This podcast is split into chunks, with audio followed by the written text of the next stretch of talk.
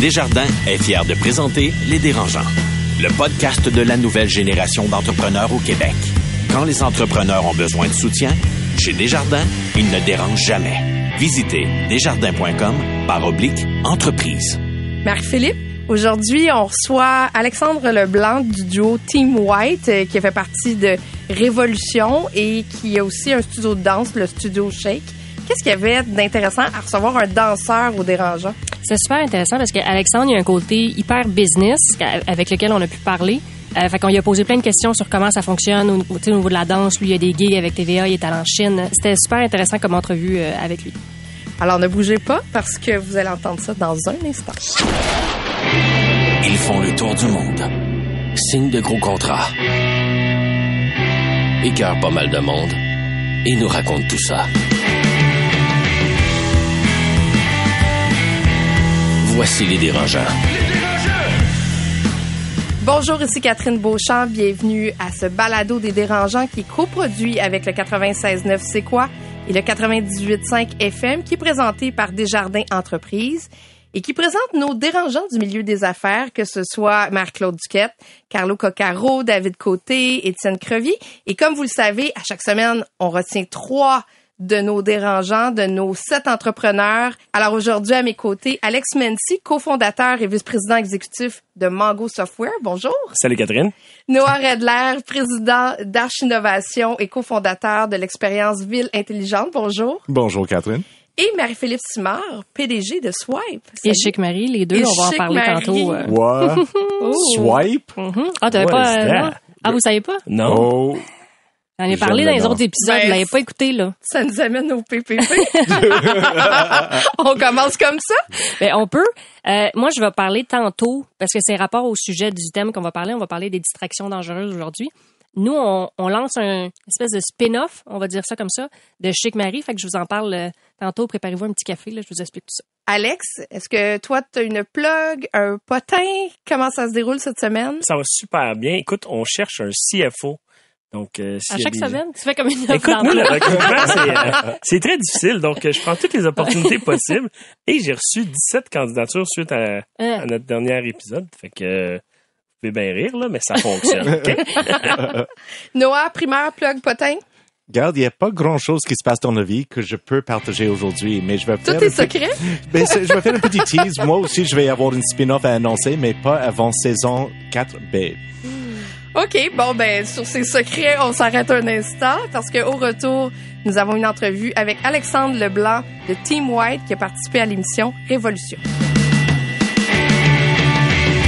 Le podcast de la nouvelle génération d'entrepreneurs au Québec. Les dérangeants. Aujourd'hui, on reçoit Alexandre Leblanc du duo Team White qui a remporté la première édition de Révolution et qui est un des rares à bien gagner sa vie avec la danse. Il est copropriétaire d'un studio avec sa sœur, Catherine. Il est aussi chorégraphe au Québec et à l'international. On va régler une chose en partant, là. Tu fais partie de Team White avec ta sœur. Pourquoi Team White? Ben, c'est très simple en fait, c'est que notre famille c'est Leblanc. Donc, euh, on voulait pas s'appeler Alexandre et Catherine. On voulait un nom d'équipe assez original puis qui faisait référence à nos racines puis notre relation frère-sœur. Donc, euh, Team White, c'est ce qui est venu euh, tout naturellement.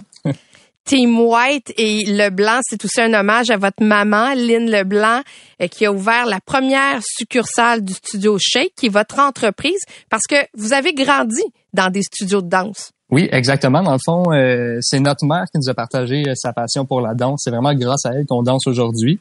Puis euh, depuis qu'on est tout jeune, c'est ça. Nous autres, on grandit dans un studio de danse. Ça fait que bon, on a passé notre vie à donner des cours, suivre des cours de danse. Puis maintenant, on est très fiers de poursuivre la passion familiale puis de gagner notre vie euh, avec ça. Première des choses, Révolution a changé quoi dans votre vie? Eh mon Dieu, Euh, Révolution a changé énormément de choses, euh, entre autres euh, le regard que les jeunes ont sur nous. Tu sais, Catherine et moi, ça fait des années qu'on fait ce métier-là. Avant de participer à Révolution, on était enseignant durant des années. Puis Révolution, ça a vraiment changé euh, le fait que maintenant les jeunes nous regardent avec euh, des espèces d'étoiles dans les yeux. Tu sais, ils nous admirent, ils nous euh, idolisent vraiment beaucoup. Puis ça, ben, c'est grâce à Révolution. C'est grâce à la popularité que l'émission a auprès de tous les jeunes du Québec. Parce qu'il faut placer aussi une chose, quand on est danseur dans la vie, habituellement, c'est pas le chemin le plus facile, hein, comme emploi. C'est loin d'être le chemin le plus facile, en effet. Euh, c'est un art qui est très euh, sous-estimé. Même encore aujourd'hui, Révolution, c'est sûr que ça amène des gros progrès dans ce sens-là, mais c'est pas encore un art qui est poussé à son maximum. Puis on travaille très, très fort, euh, Catherine, moi et toute la communauté de la danse au Québec, pour faire valoir les bienfaits de la danse, puis à quel point c'est un art magnifique en soi. Quand vous êtes inscrit à Révolution, est-ce que vous allez là dans le but d'acquérir de la notoriété ou c'était quoi l'idée derrière? Qu'est-ce que vous êtes dit quand toi et ta soeur, vous avez dit on s'inscrit? En fait, la, la première raison pour qu'on s'inscrit à Révolution, c'est tout d'abord parce que habituellement dans le milieu compétitif de danse, si on veut, euh, les duos sont contre des duos. Tu sais, jamais un duo de danse va affronter des groupes, jamais encore moins un, duo de hip-hop va affronter euh, de la salsa, de la claquette, du contemporain. Donc, pour nous, c'était vraiment de repousser nos limites puis de voir qu'est-ce qu'on valait vraiment, réellement, si on se compare à tous les danseurs du Québec, à quel point qu'on pouvait se défendre. Puis c'est de là qu'est venue notre motivation de participer à l'émission. Si on revient au studio de danse, est-ce que ça, c'est l'activité principale? Tout ça, Révolution, est-ce que ça a contribué à rendre la business plus rentable? Ben oui, certainement. Oh mon Dieu Seigneur. En fait, tu sais, mettons, je donne des, des, chiffres. Là. Euh, on a ouvert le studio, c'est en 2018. Euh, à notre ouverture, on avait 60 élèves. Euh, tout de suite après Révolution, on a eu 150. Donc, ça, c'est plus que le double. Fait que pour nous, ça a été un bond extrêmement important euh, pour notre entreprise. Puis maintenant, on est, on est très fiers d'avoir déménagé notre succursale, d'avoir ouvert quatre grands studios tout de suite après la COVID pour pouvoir accueillir le plus de monde possible. Fait que c'est preuve que Révolution, oui, ça a changé extrêmement de choses par rapport à la notoriété, la popularité de la danse, mais aussi niveau business, c'est sûr que ça a donné un très grand coup de main. Père Philippe? Mais tu sais, souvent il y a des gens qui vont utiliser des émissions comme ça pour devenir des danseurs plus connus puis avoir des gigs plus intéressantes. Puis tu sais, justement rentrer mais en tant que danseur, vous autres vous êtes comme mis un peu en retrait. Puis tu sais, je vois que vous faites les chorégraphies de de plusieurs shows. Fait que pourquoi vous avez décidé d'aller plus derrière la scène un peu en chorégraphie plutôt que de vous mettre vous-même à l'avant-scène, Ben c'est sûr que comme on a mentionné tantôt, gagner sa vie en dansant, c'est extrêmement difficile. Euh, c'est plus facile de la gagner en chorégraphie. Hein. Donc, euh, on a eu beaucoup de contrats à titre de chorégraphe, beaucoup plus qu'on en a eu à titre de danseur. Puis je pense que euh, pour faire valoir la danse au Québec, il y a des grosses machines comme TVA, comme des réseaux de, télévision qui ont besoin des chorégraphes pour mettre la danse en valeur le, mieux possible en fait dans différentes émissions. C'est là que moi et Catherine, on, est très fiers justement de, pouvoir euh, un peu euh, contribuer à ça, l'effervescence de la danse au Québec.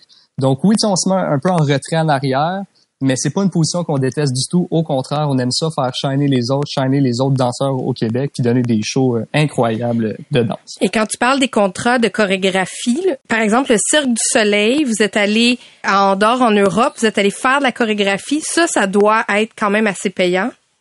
Oui, c'est sûr, c'est payant, payant en argent, mais aussi en expérience, payant de, toutes sortes de façons.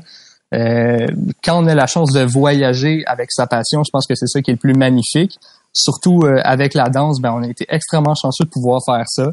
On a été en Chine aussi euh, dernièrement en 2019, juste avant la pandémie.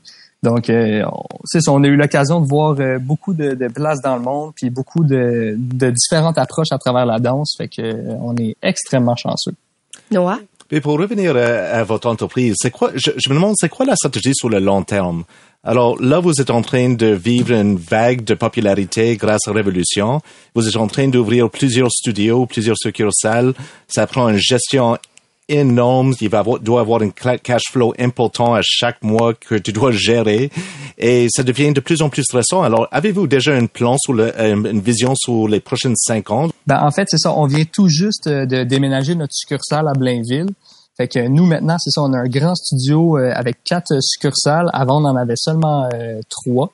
Donc, on vient d'agrandir vraiment, on a doublé la superficie. Donc, dans moyen long terme, je dirais, c'est vraiment de rentabiliser cet espace-là à Blainville, notre autre studio de danse, puis de faire continuer à faire grandir euh, la passion pour la danse. Parce qu'on voit qu'au Québec, de plus en plus, surtout à cause de l'émission Révolution, il y a un engouement pour la danse, il y a un engouement pour cet art-là. Fait que nous, ben, tout simplement, c'est de faire grandir ça à travers le Québec, puis en même temps, ben, de partager notre passion.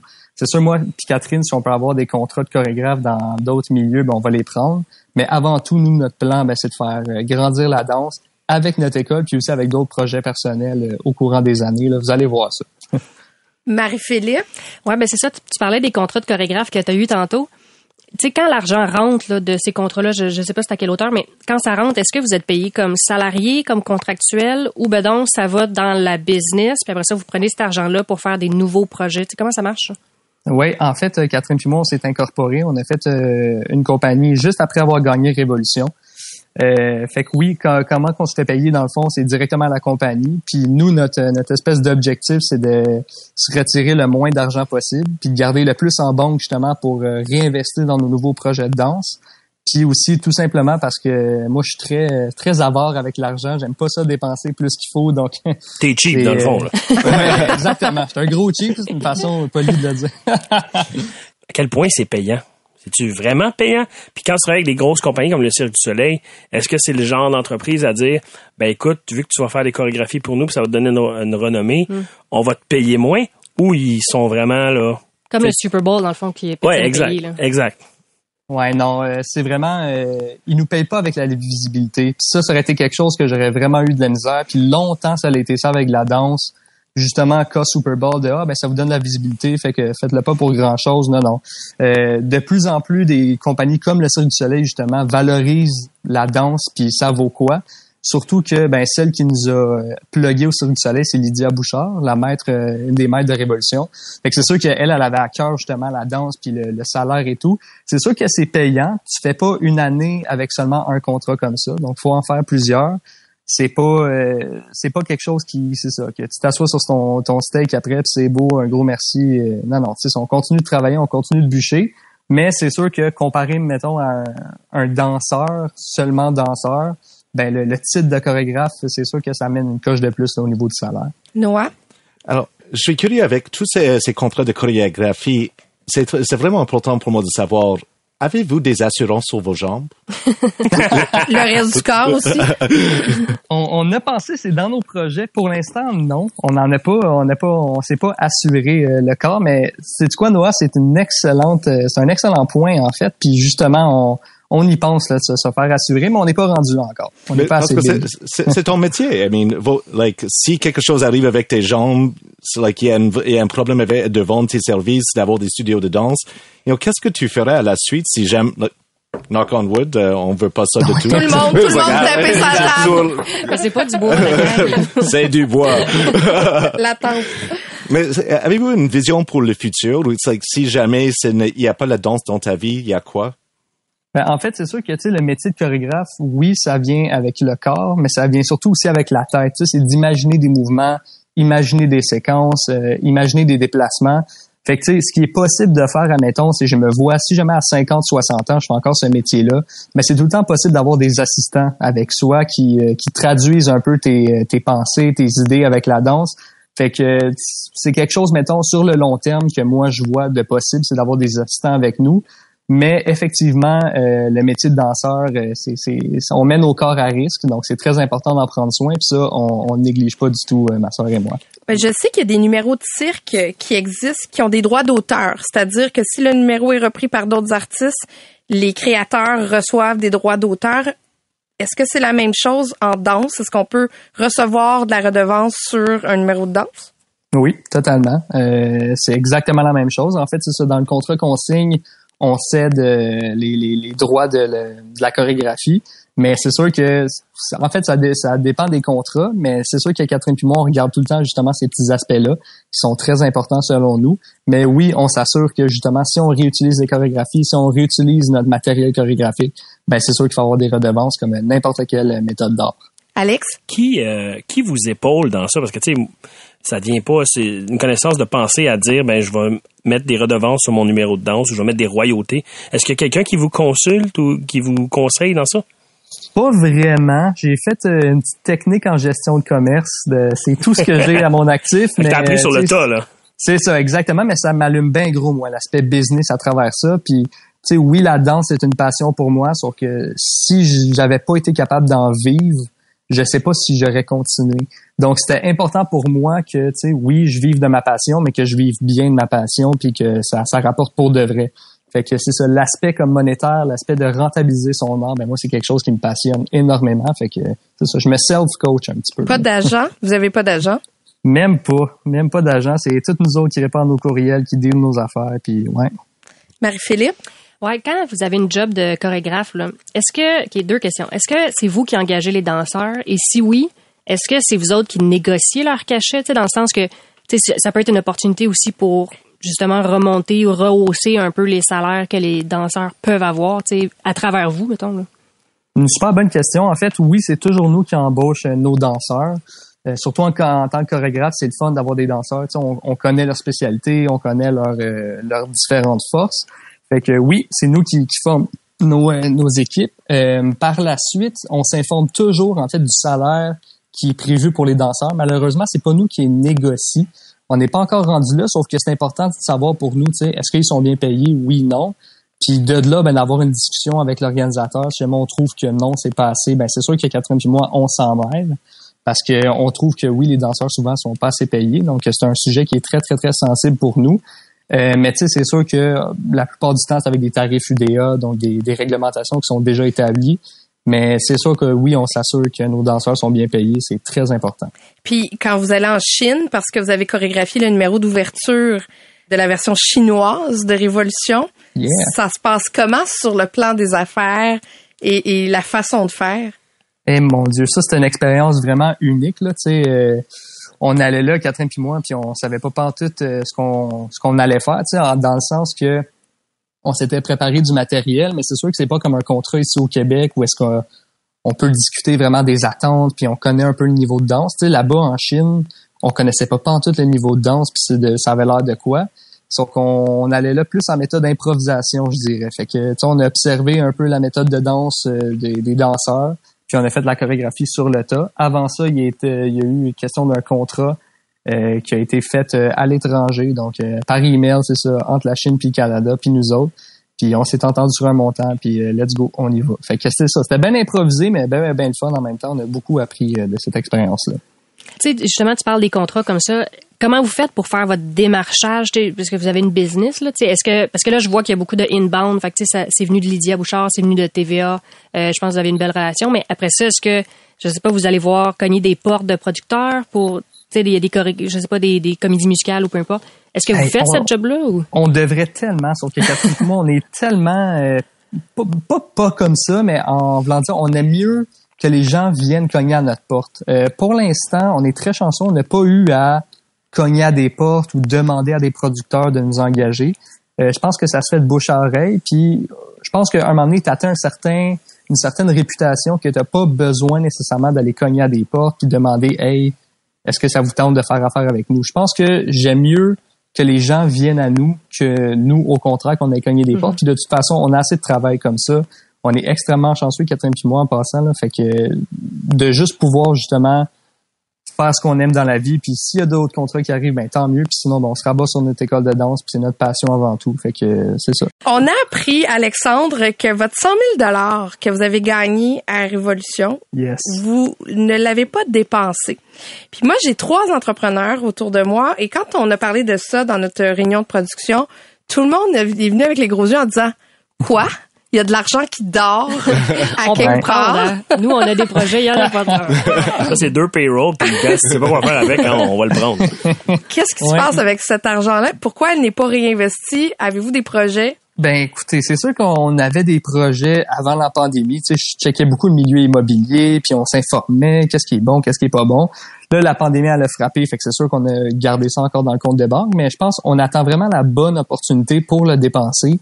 Puis justement, on n'a pas besoin pour tout de suite. On a eu d'autres beaux contrats qui sont arrivés, puis on a pu se payer des salaires avec ça, puis on a pu euh, réinvestir même dans notre euh, nouveau studio avec cet argent-là. Puis pour l'instant, on dirait que je suis fier de dire qu'il n'est pas touché. Puis je suis sûr que certains, on dirait j'ai un petit feeling qu'à un moment donné, il y a une bonne opportunité qui va venir. Puis ça y est, on va y aller, puis on va investir parce que tu sais, de l'argent comme ça, là, Catherine et moi, on n'en a jamais eu avant, avant Révolution. Puis l'important, je pense, c'est de pas se rendre fou, se rendre trop crazy, puis se penser immortel. Tu sais, autant qu'on peut le dépenser rapidement, puis faire fureur, mais autant qu'on peut le dépenser rapidement, puis perdre cet argent-là. Ça, ça serait la, la, la pire chose en fait pour nous. Fait qu'on on est très sage là-dessus, Catherine et moi, sur, euh, ouais, sur Mais- nos investissements. Mais mettons que j'ai trois, j'en ai justement là, trois opportunités autour de la table, trois occasions. Euh, rapidement, là, je fais juste un saut comme ça. Vous feriez quoi avec de l'argent qui dort comme ça, Noah? Noah, tu fais pas des shots de Bitcoin là, de ce temps-ci? Ouais. ça, tu fais beaucoup de sous avec du Bitcoin. J'ai pas le droit d'investir, quoi. Mais qu'est-ce que tu lui conseillerais de faire avec les avec l'argent? Euh, honnêtement, euh, si on n'a pas un projet, euh, on peut rien faire. Il like, faut vraiment avoir quelque chose en tête et de dire, et de vraiment bien penser comment structurer, euh, mettre en, en valeur cet argent. Pour moi, je, je pense que ça vaut la peine d'être un peu plus proactive et d'aller devant un tableau blanc, essayer de dessiner un projet, d'imaginer un projet, pas juste d'attendre que l'opportunité arrive parce que ça va toujours être la vision de quelqu'un d'autre. Et là, vous avez de l'argent que vous pouvez investir dans vous et prenez le temps de vraiment dire, OK, si on avait à investir dans un de nos projets, ah, ça serait quoi et comment est-ce qu'on peut maximiser cet argent, aller chercher d'autres sources d'argent, utiliser cet argent comme levier? Non, mais moi, je, le vois comme un coussin. Dans le fond, ils sont dans une industrie tellement insécure ou à risque. Tantôt, on parlait des se brisent une jambe ou quoi que ce soit. Ça, ça leur permet justement de dormir tranquille le soir, qu'il arrive quoi que ce soit, ils sont capables de se verser un salaire encore, puis tout. Fait que c'est pas tant de mauvaises choses. Tant qu'ils dorment pas dans un compte à, à 0.01% d'intérêt, là, j'espère que vous faites pas ça. mais sinon, tu sais, qu'ils soient pas dépensés, qu'il y ait un coussin dans ce type d'industrie-là, c'est peut-être pas de mauvaise chose. Moi, j'aille pas ça, la réponse d'Alexandre de dire, ben, on va attendre, tu sais, on, on garde l'argent coussin. Moi, j'ai jamais fait ça, mais il faudrait. J'essaye. mais, euh, tu sais, d'avoir de l'argent de côté comme ça, s'il y a une grosse opportunité, tu sais, c'est sharp. Mais au moins, le mettre dans un fonds, à la limite des obligations du Québec, là, quelque chose de bien smooth, mais justement qu'il y ait un petit peu de rentabilité sur ça. Ouais, parce que s'il y a une bonne opportunité et que l'entreprise va bien, il y en a plein qui vont te prêter l'argent pour faire l'investissement. Ouais, mais des prêts, là. Pas moi, pas ces prêts. Non, mais là, Je savais que on, gardera ça. ça pour un CA, mais j'espère que Alexandre prend des notes. Euh, Oui, totalement. votre rêve le plus fou, quand- comment vous vous voyez dans 5, dans 10 ans? Euh, notre rêve le plus fou, je pense, c'est de révolutionner la danse d'une autre manière qui a été jamais vue. Je pense que c'est de, tu sais, un rêve, mettons, super concret pour moi, c'est de faire un film de danse. Donc, euh, tu sais, mettons qu'il soit mis au cinéma, là, puis que ça soit juste de la danse. Tu sais, quelque chose qu'on n'a pas vu encore avec la danse comme ça, une émission de télé ou un jeu vidéo avec nos idées à nous, puis avec des mouvements de danse. Donc, c'est de mettre ça, de la danse, mais pas juste dans des écoles, des compétitions, mais dans des, des multimédias ou dans des médias qui n'ont pas encore été exploités à ce niveau-là. Je pense que c'est ça euh, vraiment notre grand rêve là, d'ici les prochaines années qu'on aimerait mettre de l'avant. Une sœur, une mère et un frère, fils. Est-ce que ça s'entend bien en business? Oui, puis non. Je dirais que ça, c'est, c'est un très gros défi. Euh, ça s'entend bien, oui, dans le sens que euh, ben, c'est le fun vu qu'on est très proches puis on partage les mêmes idées, la même passion. Sauf que des fois dans la communication c'est plus difficile vu qu'on est plus direct puis euh, on mélange personnel puis business des fois. Donc c'est quelque chose qui s'apprend au jour le jour puis on continue même d'apprendre encore aujourd'hui à comment dealer avec ça. Sauf que je pense que c'est plus de la chance que, d'autres choses. On est extrêmement chanceux de faire ça en famille puis faut continuer à travailler dans ce sens-là, mais ouais, on- c'est ça. On est vraiment chanceux. Avez-vous une convention d'actionnaire? Non, même pas. Oh! Ça, c'est J'aime ça qu'Alexandre apprenne avec vous en même Ah, temps. j'a- j'apprends énormément. Ça, ça devrait être ton prochain move là, la semaine prochaine. Ah ouais. Hein? Ok. 5 000 de ce 100 000, ça règle l'affaire. Ouais. Alexandre, quel serait ton meilleur conseil pour ceux qui ont gagné Révolution cette année? Euh, je pense que c'est ça, c'est de pas virer fou avec l'argent. C'est un bon montant, c'est un bon coussin, sauf que c'est pas assez pour commencer à le dépenser n'importe comment. Fait que je pense que comme moi, ça serait d'être sage, mais c'est sûr qu'il y a un petit peu de proactivité là-dedans. Je dirais pas non. Fait que je dirais en fait d'avoir un meeting là avec moi, puis on va essayer nos deux prix ensemble d'investir dans un projet. Ben, merci beaucoup, Alexandre Leblanc de Team White et euh, du studio Shake. On souhaite vraiment longue vie à votre duo, à toi et à ta sœur, et à Ben, l'école de merci. danse. Merci beaucoup, ça a été Merci. super passionnant. J'ai pris plein de notes. Ben, t'es un bon invité, en tout cas, je te le confirme. Ah ben merci, Vous êtes des, des bons euh, des bons hosts. J'aime ça. Le podcast de la nouvelle génération d'entrepreneurs au Québec. Les dérangeants. Le CA, une présentation de Garling WLG, des avocats aux côtés des entrepreneurs. Le succès, ça se prépare et ça se protège. Développez les meilleurs réflexes en matière de droit et propriété intellectuelle. Visitez garlingwlg.com. Et avant de passer à notre CA, j'avais une petite question dérangeante. Si une vague devait vous emporter lors de votre prochain voyage de surf, est-ce que votre entreprise existerait encore dans six mois, dans un an? Ben écoute, moi je te dirais, je vais y aller euh, en premier. Avant la COVID, je te dirais qu'on n'était absolument pas préparé. Maintenant, on l'est beaucoup plus. Euh, puis je pense que c'est le cas de bien des entreprises. On a réalisé que la vie peut en effet s'arrêter du jour au lendemain, puis les choses peuvent changer. Fait on a des plans de contingence en place. Ça ferait probablement un impact, mais euh, je pense qu'on est prête là euh, qu'il y en ait un des deux qui s'absente puis ça continue à opérer. Mère-Philippe? Ben, moi, j'ose croire que oui, et je pense que oui, fondamentalement. Mais on dirait que c'est moi qui, tu sais, je serais pas capable, je pense, de partir six mois en Afrique du Sud. Tu sais, je pense que c'est moi qui me bloquerais. Je, fait que si je me fais frapper par un autobus, je pense que ça continuerait. Mais je ne sais pas si moi-même, je serais capable de juste, ben, pas me faire frapper par un autobus, là, mais moi-même, je serais juste capable de quitter pendant une longue période de temps. Je, je suis pas sûre. OK, t'es pas certaine, mais si jamais tu ne contrôles pas puis que t'es juste plus là, est-ce que l'entreprise continue? Oui. Ouais, je pense que oui. Plus qu'un an? Ouais. T'as pas de Y a-tu quelqu'un qui pourrait comme que les accès qui pourrait reprendre le compte de banque oui, ces choses-là? Oui oui. Oui oui. C'est ça se fait. C'est juste c'est moi je suis contrôlante. Fait que tu sais oh ouais, c'est ça là. Mais je pense que oui. Ok. Noah? Oui et non. Euh, je pense que l'équipe peut continuer euh, avec les mandats et de travailler avec les clients, mais qu'est-ce qui va vraiment souffrir, c'est le développement d'affaires. Hmm. Euh, moi, je suis responsable pour 90% des ventes dans l'entreprise. Et si on n'a plus de contrat, ben l'entreprise va juste arrêter de fonctionner. Alors, c'est ça quelque chose comme Alex. Nous sommes en train de mettre en place une certaine structure pour réparer cette, cette problématique, mais nous ne sommes pas là aujourd'hui. Alors, c'est le temps de passer à notre CA parce que, bon, vous le savez, euh, quand une PME grandit, la plupart des entrepreneurs viennent à un moment donné à explorer d'autres sources de revenus. Euh, il peut y avoir la bourse, euh, des investissements, l'immobilier, une deuxième entreprise. Et parfois, ben, peut-être c'est là que les choses dérapent. alors aujourd'hui, on va se parler un peu des distractions. Ça peut être un chalet, ça peut être Tinder, ça peut être aussi quelque chose qui a un lien avec l'entreprise, mais je suis curieuse de savoir quelles sont vos distractions qui peuvent nuire à votre entreprise. Alex, est-ce que toi, tu es distrait par euh, quelque chose en particulier? je vais vous conter une histoire qui s'est passée euh, avant que je sois en couple en ce moment. Ma relation précédente a duré 14 euh, ans. Puis après ça, j'ai été célibataire. Puis j'ai eu une autre relation par la suite. Mais j'ai découvert le online dating à ce moment-là. Puis j'avais une entreprise qui s'appelait W3. C'était pas, pas Mango, c'était bien avant. Et du jour au lendemain, je me suis mis à, hey, ça, marchait mon affaire, là. Puis j'avais des dates à tous les soirs. Puis je, je me levais le matin, j'étais ultra fatigué. Euh, j'avais plus de soirée. Fait que des événements de business, là, les, les cocktails, les affaires de réseautage, j'y allais juste plus. Et à un moment donné, le comptable m'a appelé pour m'expliquer que c'était peut-être le temps que j'arrête de, faire des soirées. Fait que ça, pour moi, c'était une distraction. Là, ben, terrible, oui. Très dangereuse, là. Puis, c'était le fun, là. Mais euh, c'est pour ça, aujourd'hui, j'ai une nouvelle entreprise qui s'appelle Mango depuis sept ans, là. Il y a une raison à ça. T'as une nouvelle femme aussi? Oui, oui, oui, oui, Que j'ai rencontré euh, online aussi. Marie-Philippe? Ouais, moi, j'ai une grosse histoire. Là. Fait que là, comme je vous disais tantôt, prenez votre petit café. Là, je vais tout euh, vous raconter ce qui s'est passé. Parce que, veux pas, on a été presque un an et demi là, sans dérangeant. Fait que, tu sais, on n'a pas fait tant que ça des d'updates. Fait que, j'update en même temps mes collègues ici. Là. Euh, go, go, go.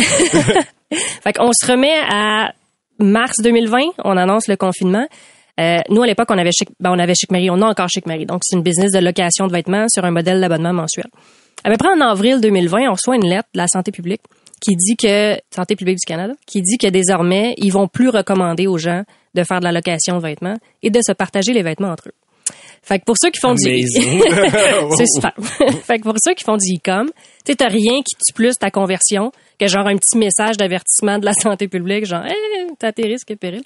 Fait que euh, on était obligé de mettre ça. Fait que nos revenus sont passés de 100% à comme 5%. Il y a des mois c'était 2%. Ça, ça a vraiment été l'enfer. Puis tu sais comme tout le monde, on pensait que ça allait être deux mois. L'été c'est reparti un petit peu, mais c'est pas notre grosse période nous autres l'été, c'est plus l'automne. Fait que là on était toutes prêtes, ouh, Là l'automne on shut down pour genre 8-9 mois, tu sais.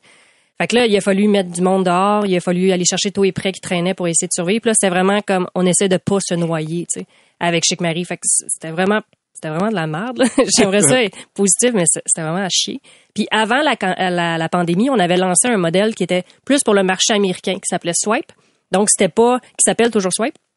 C'était pas de la location de vêtements, c'était des, euh, des vêtements nouveaux, là, des vêtements neufs. Puis dans le fond, c'est super facile. Là, tu swipes à gauche, à droite, comme sur Tinder. Puis l'intelligence artificielle va te créer une boîte. Fait que, mais ça, c'était beaucoup pour le marché américain.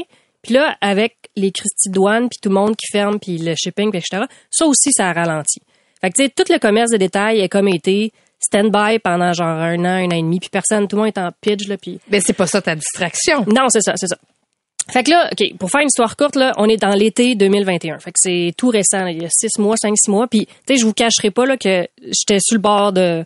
Sur le bord d'être en pas pire dépression. Parce que là, tu la croissance reprenait tranquillement. C'était lent.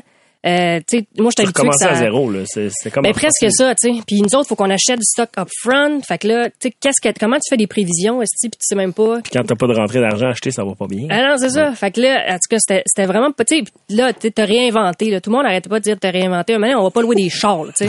Je vais pas louer des brocolis, là, tu sais. Fait il y a des limites au réinventage. Fait que, honnêtement, j'étais, j'étais vraiment sur le bord de la dépression, là. Ça, ça allait pas super bien. Puis, moi, par hasard, à tous les mois, à peu près, je vais voir le service à la clientèle. Je vais voir les courriels pour voir qu'est-ce que les gens disent. Puis, euh, sais, s'il y a des choses à améliorer et tout. Puis, j'étais pas allée pendant la pandémie parce qu'on n'avait presque pas de service à la clientèle. Anyway. Fait que là, par hasard, je m'en vais me connecter sur le service à la clientèle. Puis, il y a plein de gens qui nous écrivent. On avait on a encore un programme de donation. C'est-à-dire que quand tu commandes chez Chic Marie, dans ta boîte que tu vas retourner pour recevoir des nouveaux vêtements, si tu as encore de la place dans la boîte, tu peux retourner des vêtements que tu veux plus, que tu veux donner en charité. C'est un programme qui marchait full bien. On avait des poches de linge, euh, hyper trippant. Puis nous autres, on donnait ça au chaînon, puis ils venaient chercher. Puis Mon Dieu, j'ai un gros kit pour toi. Ouais, mais attends, tu, tu vas, tu vas voir où c'est que je m'en vais avec ça. Là. Puis là, je ne sais pas pourquoi, mais les courriels que je vois au service à la clientèle, il y a plein de gens qui nous écrivent Hey, tu sais, c'est cool, le donation, mais si jamais ça vous tentait de vendre, comme mon linge usagé, je serais preneur. Tu sais, avec la COVID, on est un peu plus serré. Puis on avait déjà eu des courriels comme ça dans le passé, mais moi, j'étais quand même, man, la revente, là, c'est l'enfer. C'est un casse-tête de logistique. Là. Pour ceux qui font du e-com, c'est des single SKU. Ça veut dire que tu as un item, une couleur, une taille, faut que tu prennes en photo. C'est le, tu sais, c'est le bordel. C'est une friperie en ligne. C'est, c'est, c'est ça, c'est exactement ça, tu sais. Puis ça me tentait pas, mais là, dans mon état d'esprit, un peu dark side of the moon, je me suis dit, c'est quoi? Peut-être que j'ai besoin d'une distraction. Comme peut-être que j'ai besoin de me changer les idées.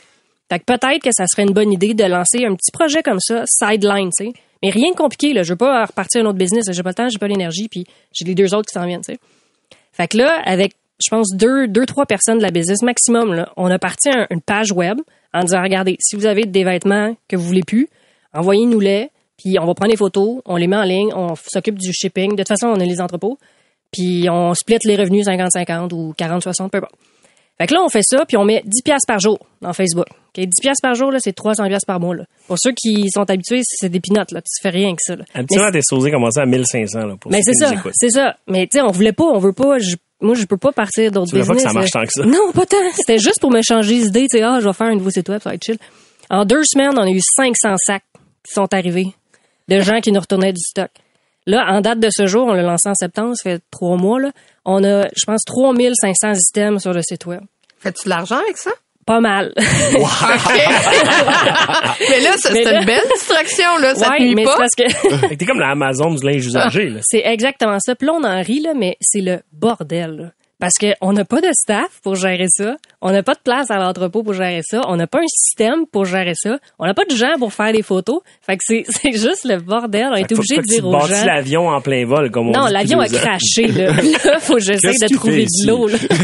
Honnêtement, c'est, c'est, je suis tellement débordée que je, je- c'est ça. Je dors plus. Je, je... Fait que, tu sais, c'est drôle parce que j'en parle justement parce qu'on parle de distraction. Moi, je suis quelqu'un d'hyper organisé, puis tu sais, je sais où est-ce que je m'en vais, puis j'ai des prévisions financières. Ça, là, j'ai aucune calice d'idée d'où c'est que ça s'en va, là. Mais aucune. là. Mais attends, quand on parle de distraction, est-ce que ça nuit aux autres business? Ben, c'est ça la question que je me demande, puis j'en parlais avec Noah tantôt.